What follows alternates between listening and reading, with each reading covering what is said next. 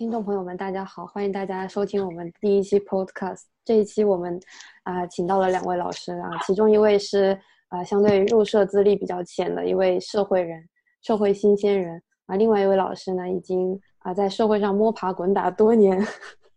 嗯，我们这一期的主要主题呢，就是一个呃职场菜鸟向职场老鸟请教社会经验的这么一期节目。啊，下面有请我们两位老师来给大家打个招呼。啊，有请。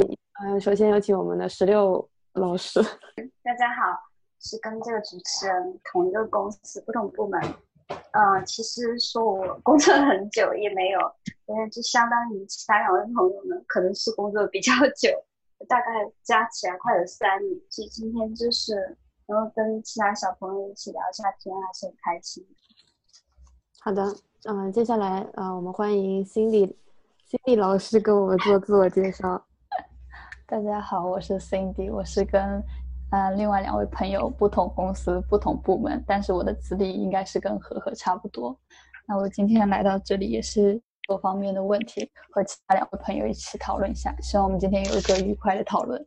嗯，好，我刚刚没有自我介绍，我我是跟 Cindy 老师一样，是四月份才刚刚成为社会人，然后我是在咨询行业，Cindy 老师是在 IT 行业，嗯，然后石榴老师。可以说是，嗯，石榴 老师再简单介绍一下。现在是跟何老师同一个公司，所以我也在干咨询，但我是咨询里面的数据部门，所以我主要还是负责写代码那个人。嗯嗯。呃，我以前呢，在加入这一家公司之前，也在其他日本嗯的 venture 干过一段时间。啊在那之前呢，啊。我不在日本，在美国的一个比较大型的医学院里面做数据分析，大概就是这个样子。嗯，好的。就场景换很多，都还是做的差不多。好，那结束了自我介绍环节，下面我们从一个呃比较轻松的职场话题开始聊，就是两位老师觉得能不能和自己的同事成为朋友，或者说应不应该和自己的同事成为朋友？你们觉得呢？我。嗯，我一般没有抱着要交朋友的心情去工作。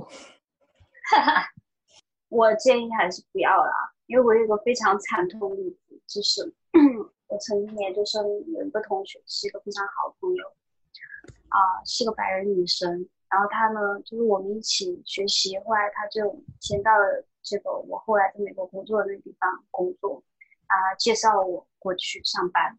但是在后面就是。因为你就同在同一个职场里面会发生很多利益冲突，然后最后就慢慢就疏远。我就觉得还是，就算你是朋友，也不要在 同一个办公室里面上班比较好。而以前也有一句话说的是，如果是朋友，那就更不要做事。嗯，我还是比较能理解石榴老师这个说法的。嗯，他这个状况是我的感受啊。这个状况有一点特殊，是已经成为了朋友之后。然后，嗯，进入了同一个职场。我觉得以我现在的感受是，我觉得我虽然我工作经历还只有一个多月而已，我就觉得，我反而会觉得我们现在这个年纪的，嗯，社会新鲜人，大家都对这件事情有一点敏感，大家都好像都会，呃，小心谨慎的面对这个同事关系，就是大家会刻意去回避跟对方成为朋友的一些机会，就包括，嗯，其实也不是那么想跟自己的同事交换社交软件，呃，发生信息这一类的。嗯，不知道嗯，Cindy 老师有什么想法？我嗯，就像我刚才一开始说到的那样，我没有抱着交朋友的心态去工作，是因为我觉得交朋友可能我们更加注重的是一种情感的交流。嗯，那如果在工作这方面你投入太多感情的话，嗯，你像老话说的好嘛，谈钱伤感情嘛，你又要谈钱又要伤感，呃，又要谈钱又要谈感情的话，你这个事情就很难做了。所以我我个人认为说是。呃，最对我来说最理想的职场关系应该是说，那我们能合作就合作，我不会因为你的性格难搞，我就故意不跟你合作。我会意识到说，我们今天过来是在做事的，不是说就是来大家我们就是来扮家家，或者是说来互相讨好对方的。当然，就是在职场关系，我认为是有必要的，只是说你自己怎样去平衡。我是来做事的，而不是来谈感情的这件事。啊，哦，说到这里，我又想到有一个问题，就是在我们这短短呃，我我这个短短一个月的社会经验中，就我们的上司会非常，嗯，给我们说起一些社会经验的时候，都会说啊，你在这个大公司里工作，虽然说人很多，但是你必须要拥有自己的圈子啊，包括你有什么样子的问题，你可以去请教的那种。他们说是伙伴，或者用日语说是更深层一点的，叫做呃搭档、拍档那样子的关系。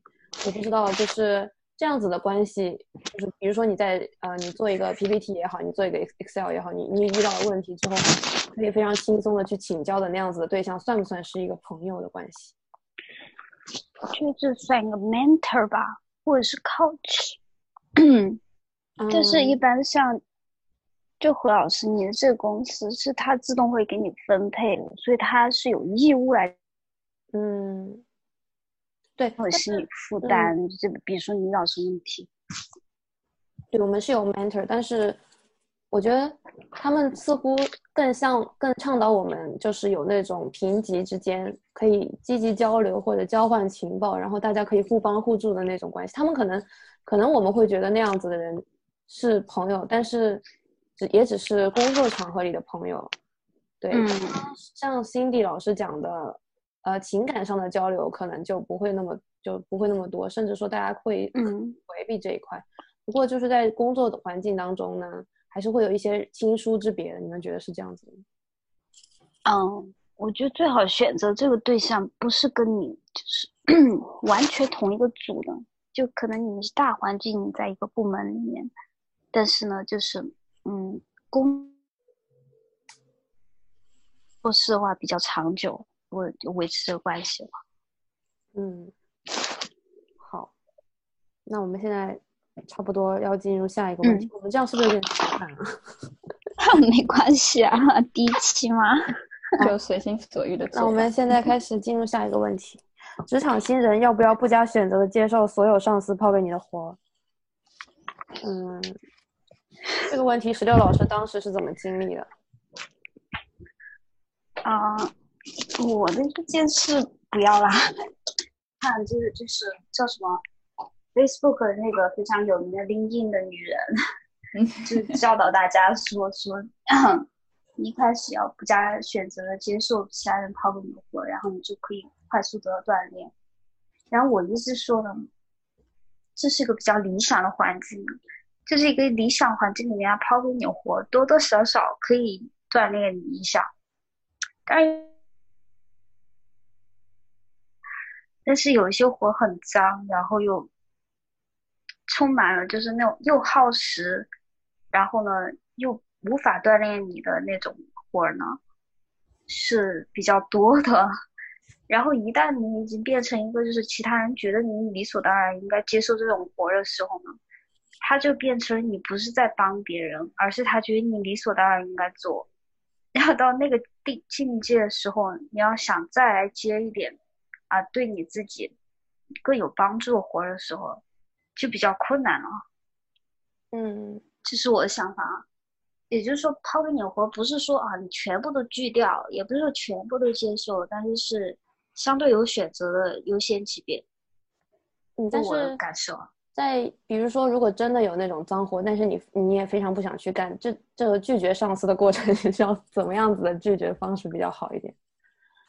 啊，你就一般来讲啊，你手上不可能只有只有一个活的，你一般来说是有很多个，然后你就说，你就对日本来说，你就说啊，那我想想吧，我现在还有别的活儿，然后他就基本上知道你在婉拒了。嗯，对，Cindy 老师有什么要补充的？是关于石榴老师讲到的这个这个火到底是不是脏火？很多时候我我会觉得说，我们当下是没有办法去判断的。对，这个是比较重要的一个点，就是你在回首的时候才会意识到说，哦，那个时候我可能吃了一个亏啊，那个时候我做这件事就是刚好。这个是你等到这件事发展，然后发展到一定程度，那你有判断的时候，可能更多的人不是说他在做选择的时候不是做做非常非常干净的活，或者说非常非常脏的活，它是比较像一个灰色的活，就是你会觉得说，不做好像也可以，做了好像可以博得一点别人的好感。那我到底是要不做还是做？所以我很好奇，说，嗯，请说，请说。哦，就是只做个补充啊，因为这个是我在 知乎上看到有个人在问，就是他也是海外 PhD，然后回去到国企里面做事嘛，然后他就是有海外背景。而一开始的时候呢，这个领导什么的就说你们帮下忙，这个这个文件需要翻译一下，然后他就说 OK，那我就帮你翻译一下，对我来说不是什么大事。后来他就真的是其他人就是有什么翻译的都给他几天，都有人一直说你怎么还有没有把这个事情给我做完，他就觉得非常懊恼，因为一开始他只是答应就是帮点忙，后来变变成他必须应该做这个事，而且这对他来说啊专业上面翻译什么的根本没有什么就是提高的空间，然后就活又变成他理所当然必须做的事情。就非常不高兴然后，不知道怎么摆脱这种这种情景，所以就是说，一开始的话，就有可能他给你，然后那时候你你只是帮个忙，或者又有可能到最后就变成你必须做的事。嗯，我觉得刚刚听石榴老师这个回答，我就忽然想到一件事情，这个话题有，嗯啊，你嗯，你说，请说。哦，我刚刚想说，所以就是你对自己的职务要有一定的定义，就是你进来的时候多多少少要知道，说我来这里是做什么。嗯，我觉得不光是对职务有定义，我觉得你之所以会可以判断说这个东西它是不是对我有帮助的，是因为你有一个职业规划。这就牵扯到了我们昨天另外场外场外听众提提到的一个问题，就是。怎么面对找不准自己未来职业方向发展的这个问题？我觉得，如果你没有这个方向感的话，可能你就不能判断它到底是对你有帮助的活儿，还是对你完全没有帮助，只是在浪费你的劳力和时间的活。嗯，是哈。对，首先他必须要有一个比较清晰的职业规划。那这个职业规划呢，又是一个非常大的问题。是的，是的。嗯。我我听到这个话题，我想到的一个点是我之前在读，他的名字叫什么？我一时半会想不起来。就是之前一个在保洁工作，然后后来去呃日本 USJ 做他们主席那个执行官的人。然后他在他的书里提到一个很有趣的观点，就是说尝试着去判断说你在做的这个职务，它是跟你本身的性格是有悖的，就是相冲突的，还是跟你的嗯整个性格是相融的。他说：“如果你在做这个事情时候，或者是说你在接受工作的时候，你已经感受到说继续做这件事情，对你有一就是他完全是跟你的相反，跟你的性格相反。就你要做这个工作，你必须做跟你性格相反的事的话，但如果你碰到这样，所以这可能又回到是说你怎么去认识你自己这件事情上来。就你要先认识你自己，然后你再去找说适合自己的职务这样。所以。”这是一个关于你真实的人格和你的社会人格怎么讲？我觉得刚刚 Cindy 老师讲的这个点非常好，但是我我觉得似乎有有另外一种观点是说，那就彻底把自己的社会人格和呃私底下的真实的对分开的那种观点，就是这两者就是可能会真的是属于大家各自选择。别好难哦。嗯，你真的可以分开吗？我觉得转换这件，就是就转换人格这件事是会费非常非常耗费精力的。就是如果你有一定的经历基础的话，你可以去做这件事。日本人本经常说的那个 on 和 off 的问题，是不是？我觉得他们四个都是有这样子的一面的。我觉得日本人是非常擅长转换人格这件事情。我觉得你要做这件假。你要有一定的精神基础，就是你本身的精神基础是不错的。你在做，如果这件事你持续的做，然后你的精神基础又不好，你精神很就是不容易稳定的话，可能这样持续的工作下去，对你自己来说是一个损伤。然后你就会想去，你知道，嗯，极端的选择。所以，嗯，我觉得这个问题可能存在一个程度的问题吧。就比如说，你的你的基础人格和你的社会人格差的不是那么大的话，你转换起来说不定。你还有一些余余裕，或者说心情上的轻松感。但是如果他是那种真的像电影里面，我之前看过一个电影叫那个，呃，精神病人。哦，嗯，他就是讲一个在投行工作的那种标准的美国精英。他就是他们就是他是怎么描述他的一天的呢？就是。他每天都是像投行那种操作员，就是每天都经经验的那种，一分钟就损失几百万美金的那种行业。然后他们每天在一起喝下午茶，就那些嗯所谓的精英白男坐在一起聊的内容也都是自己的名片夹是不是镀镀镀金的呀？啊，我看过那个类似这样子的问题，对，没错，他就是那个，他不是个变态杀人狂，对他，但他私底下呢就是一个变态杀人狂，他就是喜欢去外面找那种站街女，然后把她骗到自己的公寓之后就肢解她这个样子。我觉得可能这就是一个悲剧吧，就是心理老师刚刚说的那种，如果说你长期把你的基础人格给隐藏起来，然后你试图去把自己融进一个。跟自己的技术人格其实格格不入的环境里面的话，你就会非常的分裂，然后你的基盘还特别不稳定的时候，你就会丧失自己，你就会忘记自己究竟是什么样子，可能就会牵扯出更严重的那种，像是精神分裂啊，嗯，精神疾病。所以我觉得还是怎么讲，虽然又是老生常谈，可能真的要可以。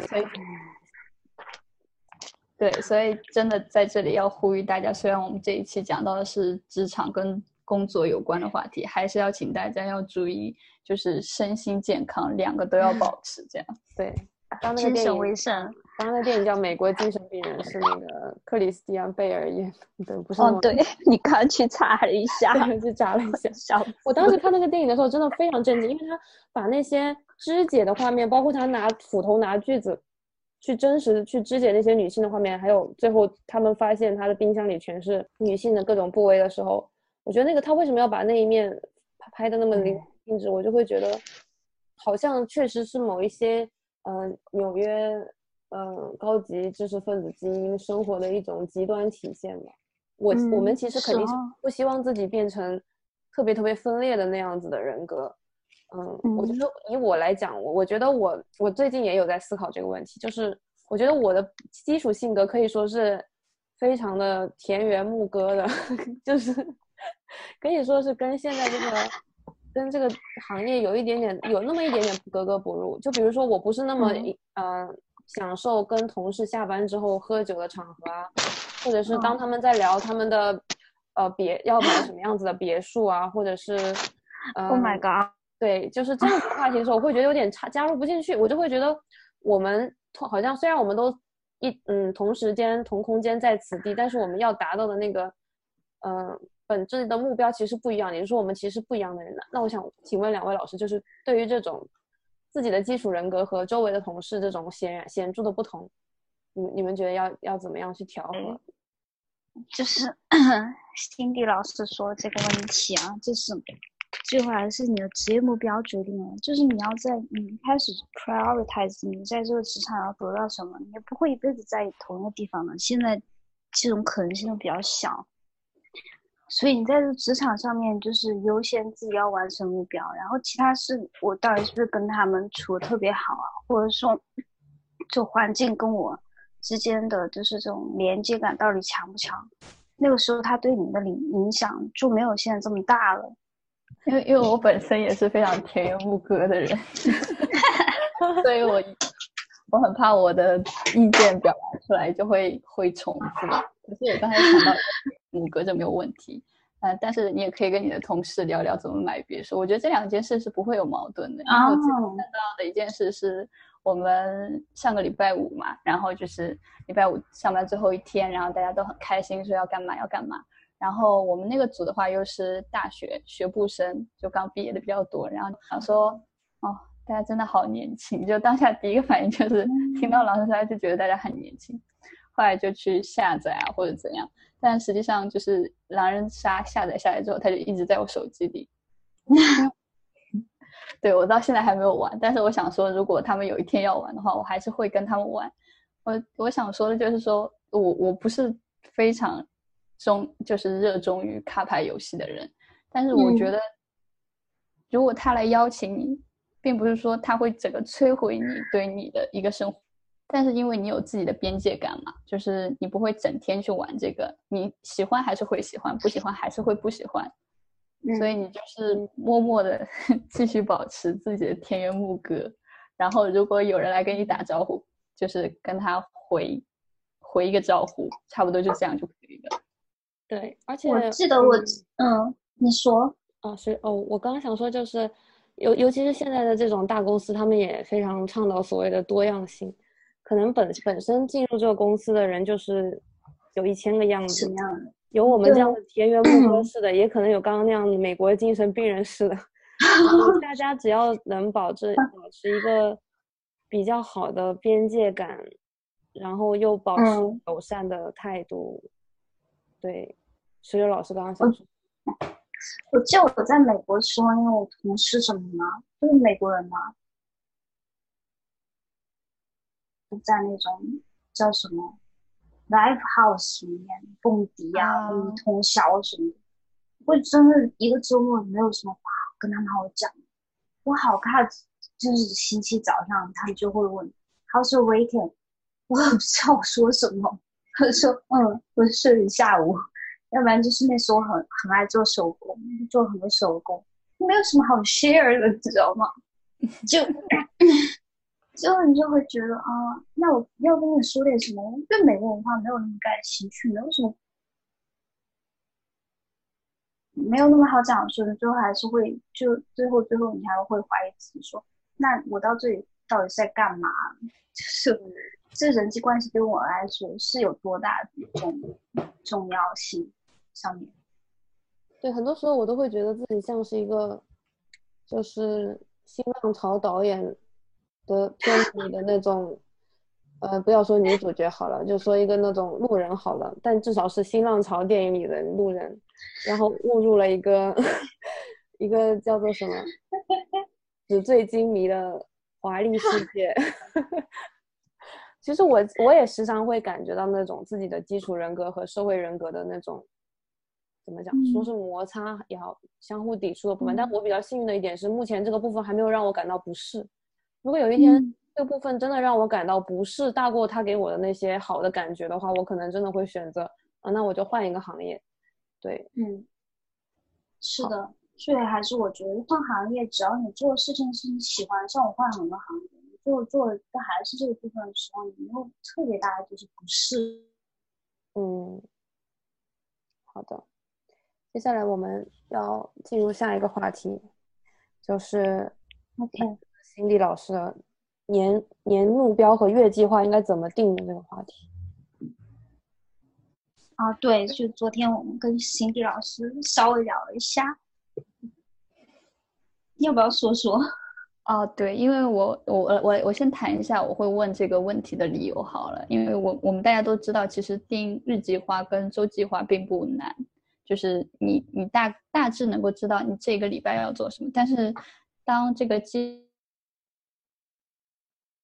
或者年计划的时候，嗯，非常容就是非常简单的一个事实，就是你的手账会变厚，你的那个日程本会变厚，所以你要反复的翻阅那个月，然后来定说我的年到底要怎么定。所以这也是为什么我开始会有这个疑问，就是说，呃，日计划跟周计划我可以定，但是。谈论到月计划跟年计划，那关于这部分的话，要怎么制定比较好？啊，就是像嗯，对，我觉得啊，最后你会发现，就是做一个不现实的人，要比做一个现实的人 更容易。所以你定的这个计划，尤其是年计划，应该是你那种特别想要实现。但你又很害怕的事情，然后最多就是一两件，然后如果他成功，你会觉得啊，that make me a win，所以我就我觉得有一种很 fulfill，就非常满足的感觉的那种目标。嗯嗯。所以我之前，比如说在美国的时候，我研究生论文，然后写完了之后，一直迟迟没有去发表。我发表的是我们发表在那种 journal。因为我来说还是个很困难的事情。然后那一年我就只写两个计划，就是两个目标，就是把这个发了，要另外找一份工作。我觉得就是，guess what？只要你写下来，就很有可能会成功哎。所以就是你把它写在你手上第一页。我今年就只有这么一两个目标，然后他真的就后台一直工作。嗯，所以我觉得年目标的话，真的不要太多，就一两件，而且是那种不是说你知道啊，你就平平平时这么随便做做，然后之后就会成功那种目标，而是你真的特别想要的那种，然后你又觉得自己对自己来说有点难度的那种目标，对你来说更有激发力。嗯。月计划，月计划的话，其实我更推荐那本书叫《微习惯》，就是很多时候人很给自己一点点那种动力，就是你说这事情在我今天最累的时候啊，我也能完成，就非常非常小的那种事情啊，你非常确定，而且它给你来说没有什么心理负担。呃，我觉得一开始要从这种比较小的事情开始，那之后呢，因为对人来说，习惯就像一个惯性。你只要踩上去的时候，它就会帮你走下去，不会觉得非常疲惫。我觉得一开始用这个微习惯养成习惯，对自己来说还蛮重要的。嗯，大概是这个样子。我还想问老两两位老师一个问题，就是把这个问题的范围放广，就是在定年计划的时候，我们肯定是会有，比如说私人生活的目标和职业生活的目标。那么就是在这两个生活之上，是不是还有一个更大的目标，就是能统摄 统摄你的私人生活和职业生活的那种，怎么叫做主题思想一类的东西？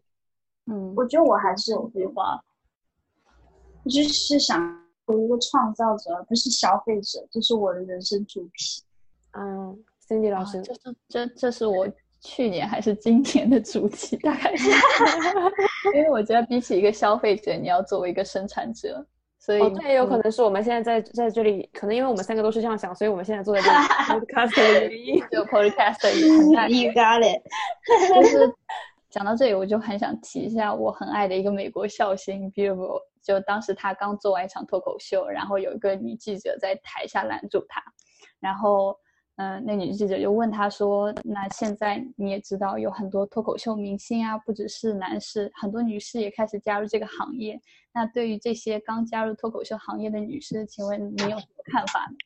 然后当时 Billboard 就讲了一句很简短但是很有力的话，他就说：“Make some shit。”他说：“不管你是男是女，总而言之，先做点东西出来，然后大家就会认可你。”然后。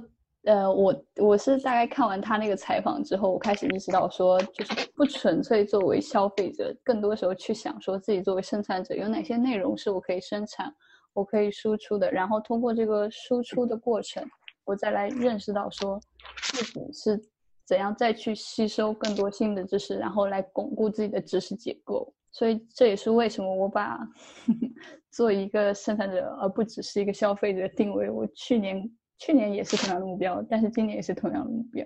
对，对，这样这样就给我一个更大的疑惑，就是因为我，嗯，我觉得作为合适的人呢，嗯，肯定是希望自己能够留下一些什么，或者说就是说做一个创造者，不是一个消费者。但是，嗯，我们现在有没有就是两位老师觉得有表达自己或者说是创造的手段？嗯，有什么样子的手段可以让我们去创造一些什么？哦。我之前就是，呃，看有个人写的，我觉得他说还蛮对，就是你要是不会写 coding 的话，你就多去写，多去录 video，然后就是能够怎么样宣传自己就怎么样做。然后他其中说到 coding 和 writing 是两个非常重要的 leverage 杠杆，就你有什么，它可以给你成一个几百、几十、几百倍的加成效果。所以我觉得，就是 coding、writing 都是一个非常重要的手段。嗯，那我们就话题差不多进行到这里吗？OK，嗯嗯，好，那我们现在又要到我们的第四个问题，是如何 prioritize 自己的生活目标，就是怎么给它的优先级定位。嗯，其实我们刚才有基本上说到一些哈，就第三个问题的时候，你们觉得呢？我我现在用的方法还是非常基本的，就是按紧急程度跟重要程度来排。那当然最重要的就是最紧急和最重要的，然后之后就是最紧急但是不那么重要的，然后 接下来就是说重要但不紧急的，最后是不紧急和不重要的，就按照这个程度来排。不过我现在老了，我只用一个轴，就是重要还是不重要，所以只就是 只要重要我就做，跟他紧不紧急我都不想管他。对啊，嗯，对啊。好，那现在差不多进入了自由发散环节。哦，下面好像还有朋友问了一点很有意思的问题。